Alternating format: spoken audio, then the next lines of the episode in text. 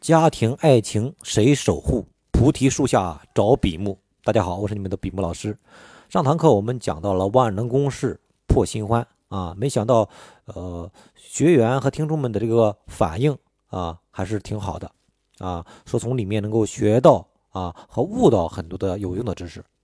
所以没有听过那堂课程的，建议大家可以去听一下哈，就是万能公式的那一堂课程。因为我的理念哈，不仅仅是教你们如何去挽回。而是在，呃，学挽回方法、学挽回技能和处理亲密关系的时候啊，还能够有一点点对你的生活的启发。比方说，上一次有一个我的学员就说：“老师，我就发现你的这个呃思路格局跟其他的这个咨询师不一样啊。和其他的咨询师聊天的时候，我就是嗯很喜欢回复他们一个表情啊，就是很无奈的那种笑脸。”而和你在聊天的时候，和看你的朋友圈的时候，我觉得你的里面有格局啊，是有深度思维的啊，它是道法术的一个结合啊，能够掌握道的规律。而别人呢，基本上是掌握在了这个呃术的层次。那后来呢，我们又讲到了这个佛经里面的十二因缘因缘图。这个十二因缘图啊，讲的是啥呀？讲的是无名。讲的是行，讲的是识名色六入触受爱取有生老死，啊，如果想去突破或者是打破这个循环啊，就要从无名开始啊。无名是啥呀？无名就是混沌，就是啊习惯、习性、惯性。那如何打破呢？叫识道、识规律。当你掌握了规律的时候，按照规律办事的时候，你所有的行啊都是有名的，都是道的。都是按规律来行事的啊，所以这样就会无忧无虑的一种状态，内心平静、无忧无虑是人的一种追求。那很多人说了，哎，说了这么多，跟今天的课程我们的挽回有什么关系呢？其实啊，无论是亲密关系相处还是挽回，都要识到用到，这样无论你的挽回还是挽回成功之后。都能够用一种哦，我知道我在做什么，我知道我们的关系能够往哪个方向去走向，这样两个人才能够长长久久。好，那今天我们讲了这么多，言归正传。那今天我们讲的是啥？讲的就是挽回的三大规律。而这三大规律啊啊，是谁告诉你的呀？是马克思恩格斯告诉你的啊，是辩证唯物主义告诉你的啊，是黑格尔告诉你的。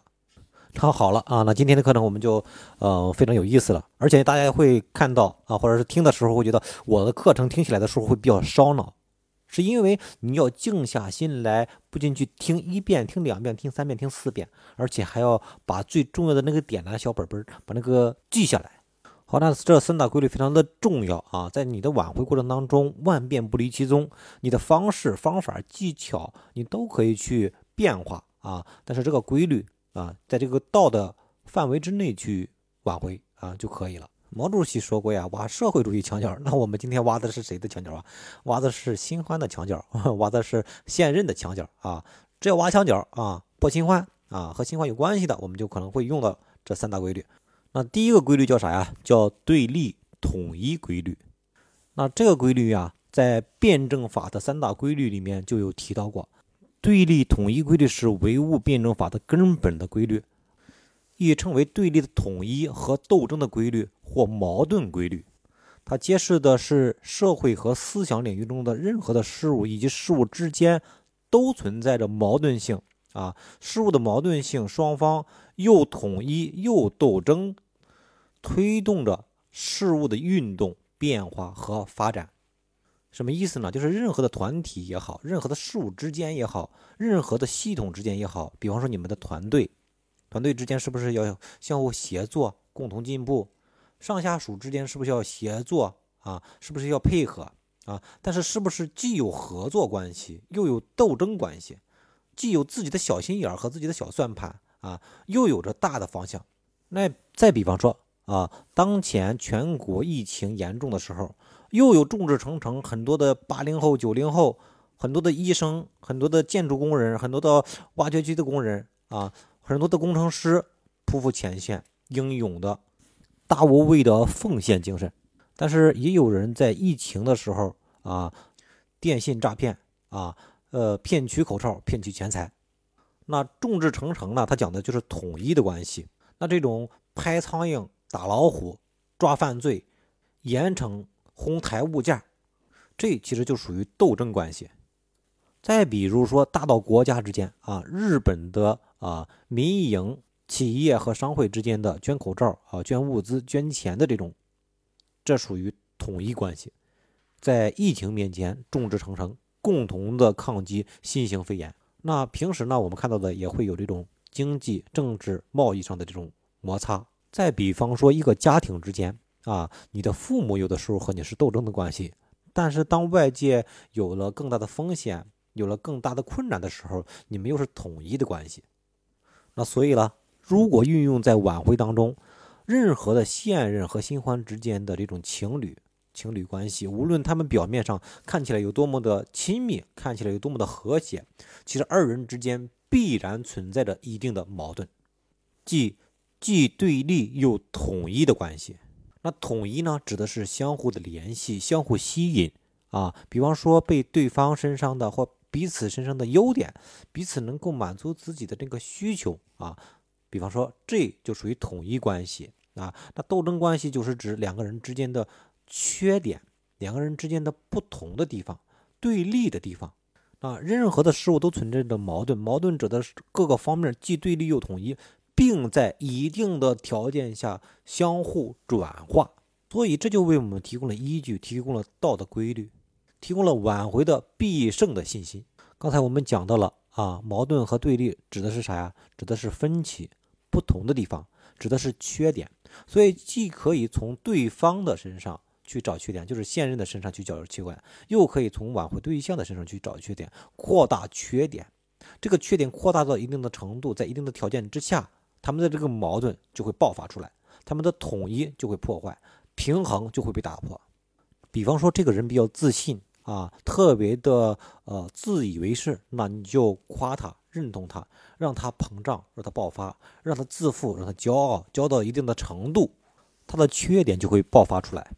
而我们又知道，两个人统一是因为优点，能够在一起是因为相互吸引啊。那如果分开，又是因为缺点啊，因为分离，因为不同，因为对立，所以我们就可以从这个两个人的。啊，缺点方面去入手。那如果另一个人特别的自卑、没有自信、特别的严谨，那我们就扩大他的恐惧，让他看到更多的问题，让他有更多的担心。比方说，他担心两个人在教育子女方面，啊，教育孩子方面可能会有分歧。他担心未来谁会听谁的，他担心被束缚的很紧，没有了自由。他担心对方太漂亮，可能自己没有安全感。他担心对方身边的呃异性资源特别多，总是会沾花惹草。他担心对方特别的忙，没有时间陪自己。他担心对方特别的小气啊，不能够承担。好，接下来我们要讲挽回的第二个规律。那第二个规律大家可能能够耳熟能详一点，能够听得多一点，叫做量变产生质变。所以，当你找到了该对情侣之间的问题之后，啊，这个是挖墙脚的基础啊，然后呢，就是让他们的量变产生质变。但是这里要注意一点哈，并不是量变就能够引起质变，而是量变发展到一定的程度时，事物内部的主要的矛盾运动形式发生了改变，进而才引起了质变。就相当于水从液态变成了气态啊，加热提高温度只是引起质变的外部的条件。啊，水分子的主要的热运动形式发生了改变，才是引起质变的根本原因，这是内因啊。比方说，小于一标准大气压的时候，低于一百摄氏度的水照样可以沸腾，所以根本还是矛盾运动的形式发生了改变。那我们举一个例子哈啊，比方说啊，什么是主要矛盾，什么是次要矛盾？当你们刚刚分手的时候。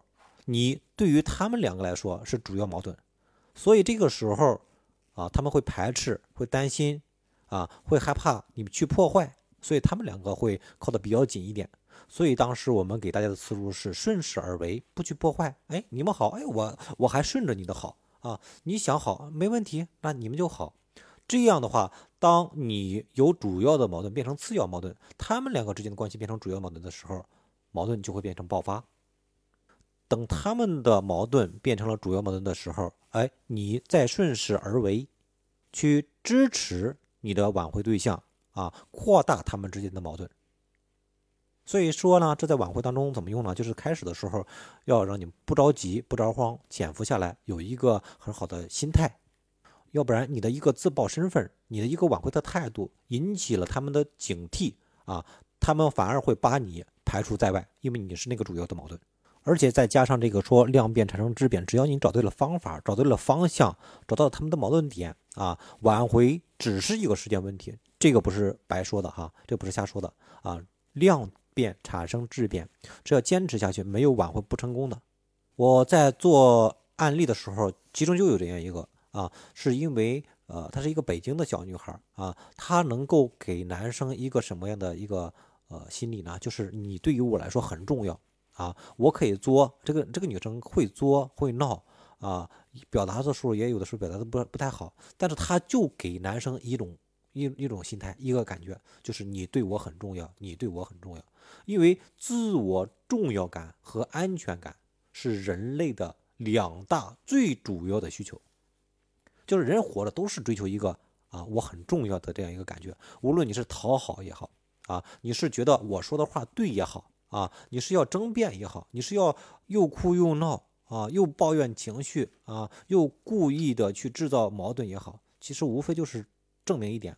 我对你来说是不是还爱着我？是不是很重要？那最后的结果是，男生和新欢分手了啊，因为那个新欢对他各种看不起啊，各种抱怨啊，各种指责挑剔，让对方感受到了自己价值的被否定啊。他们两个最后走到了一起，但是这个女生本身有一定的这种原生家庭带来的这种心理创伤啊，这是小的时候啊父母那一辈儿啊给自己带来的。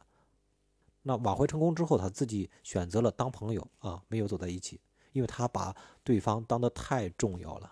像这种情况，就得需要通过重塑印记，或者是打破这种呃原生家庭给自己带来的这种束缚啊，通过线下的这种体验课去调整和疗愈。那好，我们还有最后一个挖墙脚的第三个定律哈，叫什么叫否定之否定原理？啊，那比方说女生 A 追求一个已经有了女朋友的这个男生啊，此时呢，他会发现这个女他的那个现任的女朋友对这个男生啊管得比较严一点啊，经常对他发号施令啊，控制要求啊，动不动的就摔手机，情绪化比较严重。